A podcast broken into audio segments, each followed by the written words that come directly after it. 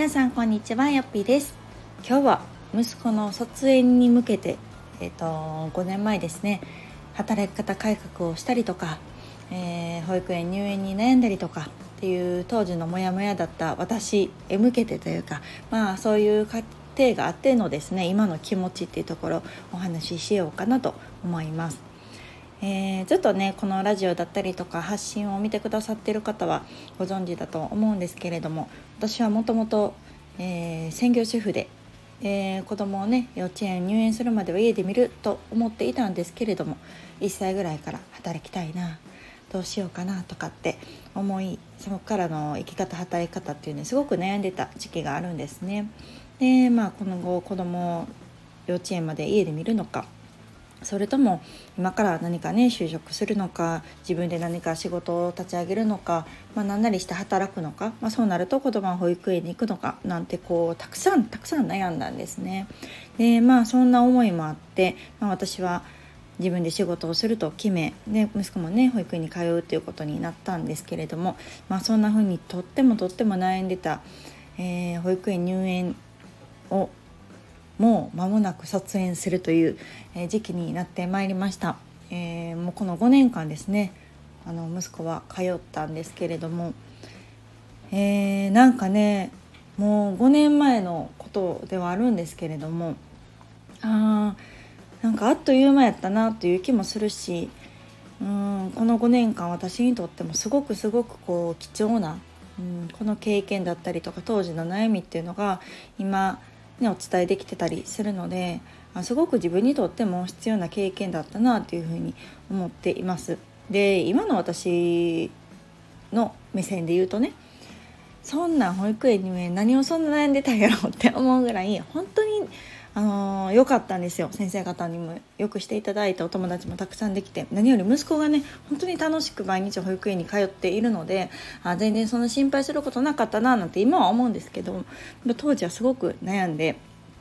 えー、自分がこうね私の場合は職場復帰するわけでもなかったから別に専業主婦のまま折れるっちゃ折れたのに自分が働きたいからと言って、うん、働きたくなったからと言って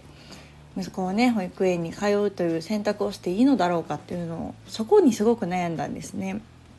うんなんか子供のまあ進路ですよねそういう当時は3歳まではね家におった方がとかっていう声もまだまだ多かったしなんかそういう声とかに揺らぐこともあったりした中で本当にこれが正しいのかどうなのか子供にとっていいのかどうなのかわからないままで私は決断をしたんですね。なので、あのー、不安半分うん半分以上あったかな もうこれでいいのかって分からへんまま結局入園をしてでもこれで良かったって思えるようにやっていこうっていうふうに思いながらこの5年、まあ、コツコツ進んできたなっていうのを今振り返ってみると思います。で本当にこううん自分としてはねもうその時その時をこう一生懸命生きてきた感覚なので割とこう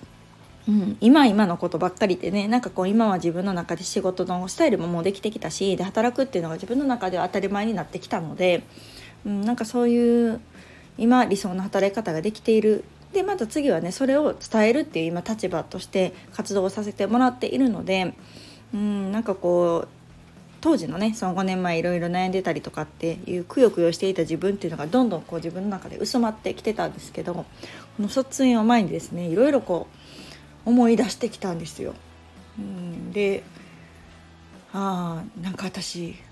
頑張ったなと思って なんか泣きそうになるんですけどうん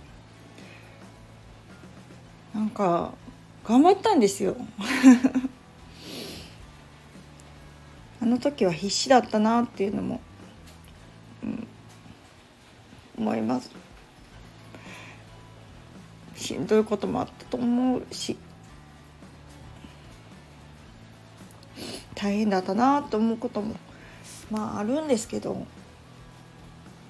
でも今思うとね、あ、やっぱり自分で決めてよかったなと思うし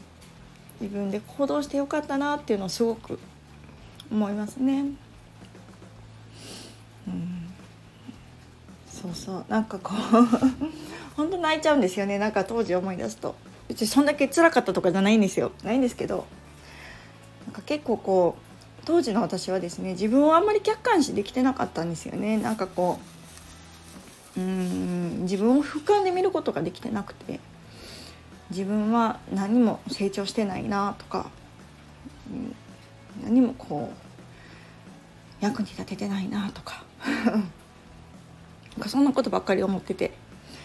変わりたいなって思ってても変わる勇気が持てなかったりとかどうしていいか分かんなかったりとかで自分なりにいろいろやってはみるけどなかなかこううまくいかなかったりとかあ大丈夫なのかななんて思いながらなんかやってた時期もあったなっていうのをこう思い出しましたね。なんか結構その辺のことってね忘れてたなと思って。なんか大変やったはずやのに。なんか忘れてて。でもこう一個一個ね息子のこの入園を決めた時から、うん、今までのこの5年間を振り返るともちろん息子もね息子にとっても私は良かったと思ってるんです。よ。うん、本当にこうもしあのまま私が家で見てたら、うん、これだけ楽しい 園生活送れてたかなとか思うし、まあ、今の園に入れてないかもしれないなと思ったりもするし、うん、それとともに私もこう自分なりに一生懸命行動してきたなって思います。うん、そういうふうに自分のことを思えるようになった今の自分がちょっとこう誇らしいというか何て言うのかな。そう俯瞰で見れるようになってきたんですよね徐々に。そう今までは自分っていうものをなんか近すぎてよく見えなくって自分のことがうん嫌いっていうか何て言うのかな本当難しいんですけど自分をコントロールできてなかったんですよね自分の軸も持ててなかったし自分の人生は選択できるんだとか人生に主導権を持つんだみたいなことが全然できてなかったなっていうふうに思います。それがこういろんなね行動を通したりとかあといろんな方に本当出会って教えていただく中でですねあ人生の中におけるこうなんなんて言うんだろうな自分の道ってあ自分で選べるんやと思ったらすごくこう楽になったし、うん、あなんか自分が行動することでこんなにもなんかこう応援してくれる人がおるんやとか見守ってくれる人がおるんやとかっていうところもすごく励みになりましたね。なのでなんかこう自分を責めてるうん時間がね、うん、ずっとずっとまあそういう時もね時にはあると思うんですけどやっぱりずっとずっとその状態でいるっていうのはやっぱ良くないなと思いましたね。うん、うまくいくか分からないけどやってみるとか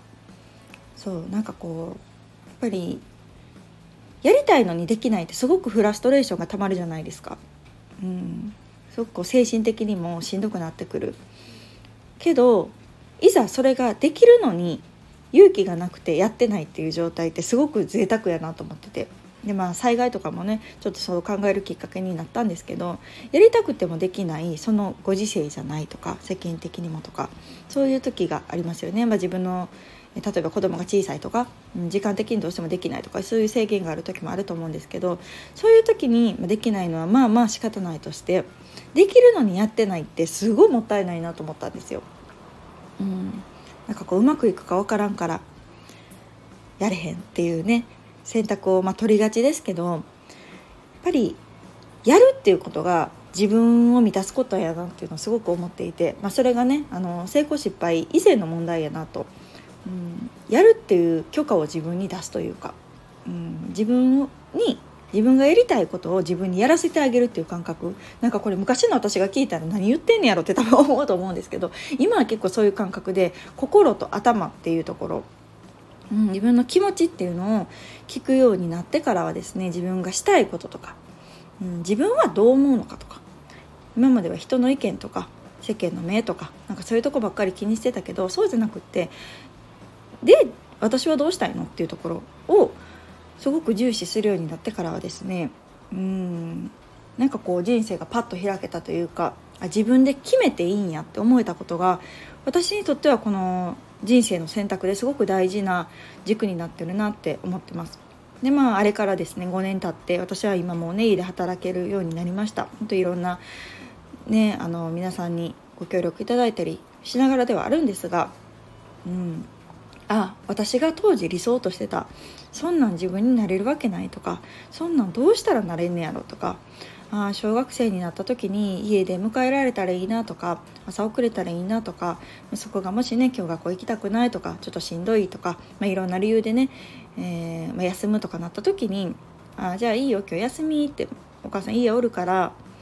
一緒におろうって言ってあげたいなと思ってたことがあできそうって今思ってるんですよね。うん、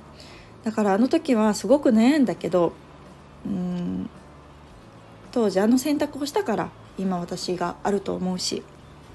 うん、自分が理想とする働き方に5年後なれたっていうことが、うん、今の私のこう自信にもつながってたりします。うん、だからこそ今度はね本当にこう同じように悩んでるママ本当たくさんいるから少しでもね自分の経験とかやってきたこととか伝えられたらいいなと思ってます。うん、しあの本当当時の私みたいな方もたくさんいると思うんですよね。うん、そういうのって経験しないとなかなかねこう、うん、理解するのも共感するのも難しかったりするのかなと思うので、まあ、あの時の経験が私はすごく、うん、今自分にとって強みになってるなと思うしああ私頑張ったなって思えるのがやっぱ嬉しいですね。うん。なんか今まではなんとなくその部分がちょっと忘れてたりとか抜けてたりして